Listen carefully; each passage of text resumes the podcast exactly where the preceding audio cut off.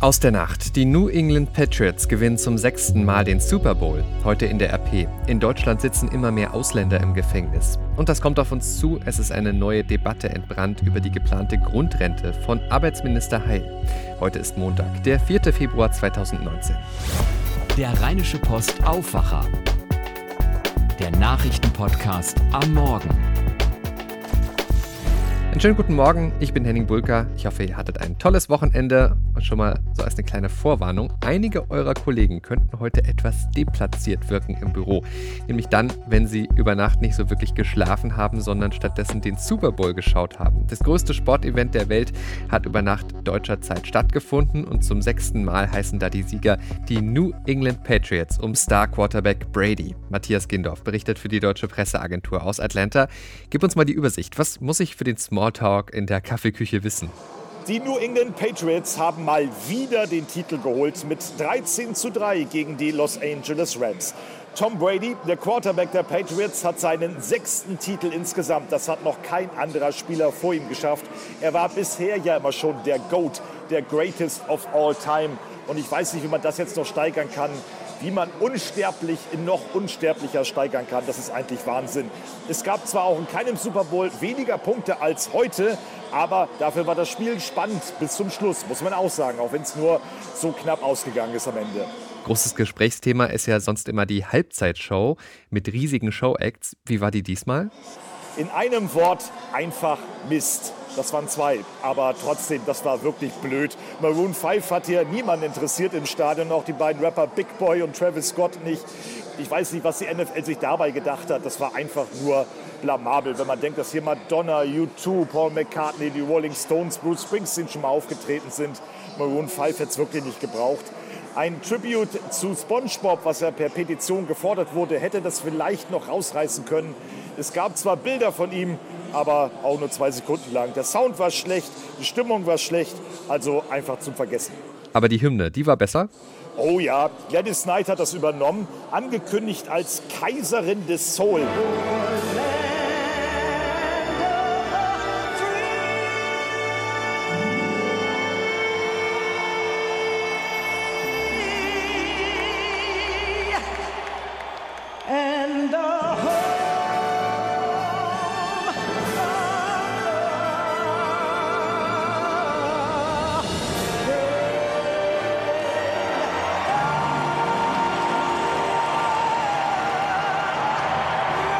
Stimme, diese Ausstrahlung dieser 74-Jährigen, gebürtig aus Atlanta hier, das macht natürlich auch noch viel aus. Und die Leidenschaft bei der Hymne, dazu dann der Flyover, also die Kampfjets, die den Punkt genau über Stadion donnern, wenn die Hymne zu Ende ist. Das hat schon was. Also Patriotismus können die Amerikaner, man muss es auch mögen, aber zum Super Bowl gehört das wirklich dazu. Und das war schon eine ganz tolle Leistung. Leider vor dem Spiel. Matthias Gindorf, herzlichen Dank für diese Eindrücke aus den USA. Damit stürzen wir uns jetzt gemeinsam auf die wichtigsten anderen Meldungen aus der Nacht, vom Wochenende und von heute Morgen. Ich versuche das mal alles ein bisschen zu ordnen und wir beginnen mit dem Wochenende in NRW. Da war einiges los. In Meerbusch hat die Polizei den Anführer einer Drogendealerbande festgenommen und einen seiner Kuriere. Sichergestellt haben die Beamten vor allem Marihuana, aber auch Amphetamin und Kokain. Außerdem hat ein Unfall in Tönnesforst für Bestürzung gesorgt am Wochenende. Eine Frau ist nachts über die Straße gelaufen, sie wurde angefahren und ist daran gestorben. Neuigkeiten gibt es auch im Fall des jahrelangen Kindesmissbrauchs auf einem Campingplatz in Lüchte. Hier rechnet NRW-Innenminister Herbert Reul damit, dass die Zahl der Opfer noch steigen wird. Die Ermittler müssen unter anderem 13.000 Dateien mit Kinderpornografie auswerten, sagte Reul im Deutschlandfunk. Und dann gibt es auch noch sportliche News. Der Fußball-Drittligist KfC Uerdingen ist bei seiner Trainersuche fündig geworden. Norbert Meyer, früher ja Trainer von Fortuna Düsseldorf, übernimmt beim KfC das Ziel Aufstieg. Schauen wir auf die weiteren Meldungen von heute Morgen und da lest ihr heute auf der Titelseite der RP immer mehr Ausländer in Haft. Das steckt dahinter. Der Anteil ausländischer Gefangener in deutschen Justizvollzugsanstalten hat in allen Bundesländern neue Rekordwerte erreicht. Das hat eine Umfrage unserer Redaktion bei den 16 Landesjustizministern ergeben. In Berlin und Hamburg kommt danach bereits mehr als jeder zweite Häftling aus dem Ausland. In NRW ist der Anteil gestiegen seit 2015 von 33 auf jetzt über 36 Prozent. Zur Wahrheit gehört aber natürlich auch, nur ein sehr kleiner Teil der in Deutschland lebenden Ausländer wird überhaupt jemals straffällig. Die große Frage ist, wie man mit den schwarzen Schafen umgeht, unter anderem mit dem Problem der Radikalisierung in Gefängnissen. Mehr dazu heute bei uns. Die USA verstärken deutlich ihre Militärstärke an der Grenze zu Mexiko. Im Kampf gegen illegale Einwanderung schickt die Armee 3750 zusätzliche Soldaten dorthin. Sie sollen unter anderem Stacheldraht verlegen auf einer Länge von rund 240 Kilometern. Damit sind jetzt mehr als 4300 US-Soldaten an der Grenze stationiert.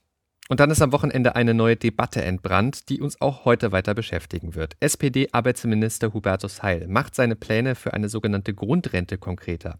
Also für Menschen, die ein Leben lang gearbeitet haben, aber dabei nur wenig verdient haben. Er schlägt einen wahren Geldsegen für Rentner vor, gegen Altersarmut, damit diese nicht in der Grundsicherung landen. Der Widerstand gegen diese Pläne wächst aber immer mehr. Der Koalitionspartner CDU kritisiert vor allem, dass die Grundrente aus Steuermitteln bezahlt werden soll und dass keine Bedürftigkeitsprüfung vorgesehen vorgesehen ist, also ob Rentner das Geld wirklich brauchen. David Riemer berichtet aus Berlin für die Deutsche Presseagentur. Da bahnt sich wohl der nächste Krach in der Großen Koalition an.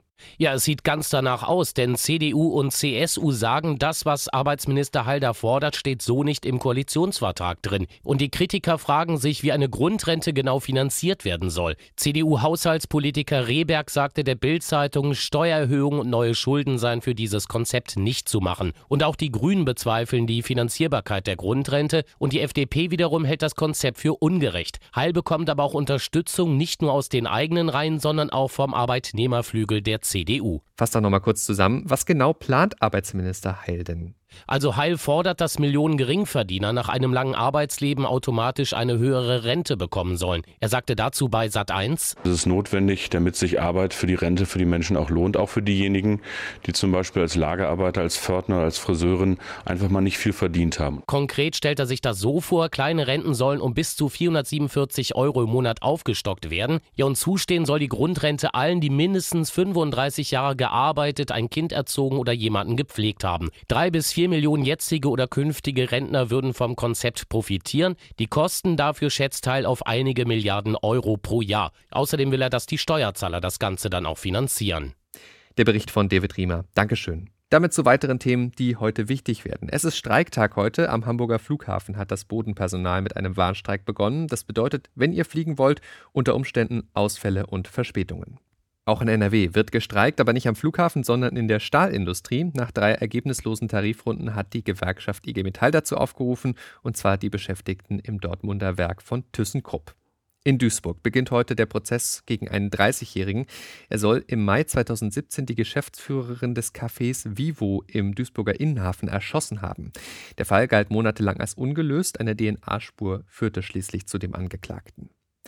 Auch außerhalb von NRW steht einiges an. Zuerst schauen wir da nach Venezuela. Dort spitzt sich der Machtkampf immer weiter zu. Staatschef Nicolás Maduro schließt sogar einen Bürgerkrieg nicht mehr aus. Alles hänge jetzt von den USA ab, sagte er. Deutschland und weitere EU-Staaten wollen ab sofort nicht mehr Maduro, sondern den Parlamentschef Juan Guaido als legitimen Übergangspräsidenten betrachten. Sie hatten Maduro ein Ultimatum gestellt, Neuwahlen anzusetzen. Das wies er als Frechheit zurück. Am Wochenende gab es wieder Großkundgebungen in Venezuela. Kanzlerin Merkel ist ab heute auf Reisen. Zwei Tage ist sie in Japan. Dort will sie ein Signal für multilaterale Krisenlösungen und freien Welthandel senden. In Tokio trifft sie sich unter anderem mit Ministerpräsident Shinzo Abe. Und auch der Papst ist unterwegs auf einer ganz besonderen Reise. Franziskus ist der erste Papst, der die arabische Halbinsel besucht. In der Hauptstadt der Vereinigten Arabischen Emirate, Abu Dhabi, nimmt er unter anderem an einem Treffen mit Vertretern verschiedener Religionen teil. Und dann beschäftigt uns natürlich auch heute weiter ein Thema, das seit Ende vergangener Woche so richtig hochkocht. Die Aufkündigung des INF-Abrüstungsvertrags durch die USA. Am Wochenende hat dann ja auch Russland nachgezogen und seinerseits erklärt, wir wollen uns auch nicht mehr an das Verbot von Mittelstreckenwaffen halten. Sogar von der Entwicklung neuer Waffen ist die Rede. Die Sorge vor einem neuen nuklearen Wettrüsten ist nun groß in Europa. Genau beobachtet für uns in der Redaktion all das Matthias Beermann. Er ist Chefkorrespondent bei der RP und er erklärt noch einmal, was überhaupt hinter dem INF steckt. Der INF ist ein Kind des Kalten Krieges. Der wurde 1987 zwischen damals Ronald Reagan, dem amerikanischen Präsidenten, und ähm, Mikhail Gorbatschow ähm, abgeschlossen und war der Schlusspunkt, ältere Semester werden sich daran erinnern, äh, für die Nachrüstungsdebatte. Damals stand das Problem, neue russische Mittelstreckenraketen in Europa würden die Amerikaner, würde die NATO nachrüsten. Ähm, und dieser Vertrag, dieser NF-Vertrag, war der Durchbruch damals. Er verbietet seither Mittelstreckenraketen, das heißt Raketen und Marschflugkörper in einer Reichweite zwischen 500 und 5500 Kilometer.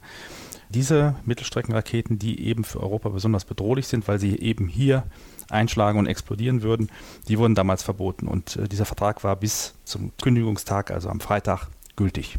Nun ist er das also nicht mehr und beide Seiten, Russland und die USA, werfen sich jeweils gegenseitig vor, dafür verantwortlich zu sein. Außenpolitiker von CDU und SPD wollen mit einem neuen Vorschlag die Gefahr eines neuen Wettrüstens bannen. Roderich Kiesewetter, der Obmann der Union im Auswärtigen Ausschuss und der Vizevorsitzende der SPD-Bundestagsfraktion Rolf Mützenich fordern, Moskau soll seine neuen Marschflugkörper so weit nach Osten verlegen, dass sie Europa nicht mehr erreichen können. Das berichtete die Frankfurter Allgemeine Sonntagszeitung. Im Gegenzug sollten US-Abschussanlagen in Europa für russische Kontrollen geöffnet werden.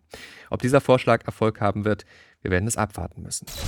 Schauen wir jetzt noch aufs Wetter für NRW und die neue Woche, die startet zwar erstmal frostig heute Morgen, teils noch mit Minusgraden und es ist auch erst noch bewölkt. Später kann dann aber auch mal die Sonne rauskommen und die Werte steigen auf 6 Grad. Auch ansonsten begleitet uns mildes Wetter in diese neue Woche. Am Mittwoch werden es sogar bis zu 10 Grad in NRW und dazu immer wieder Sonne.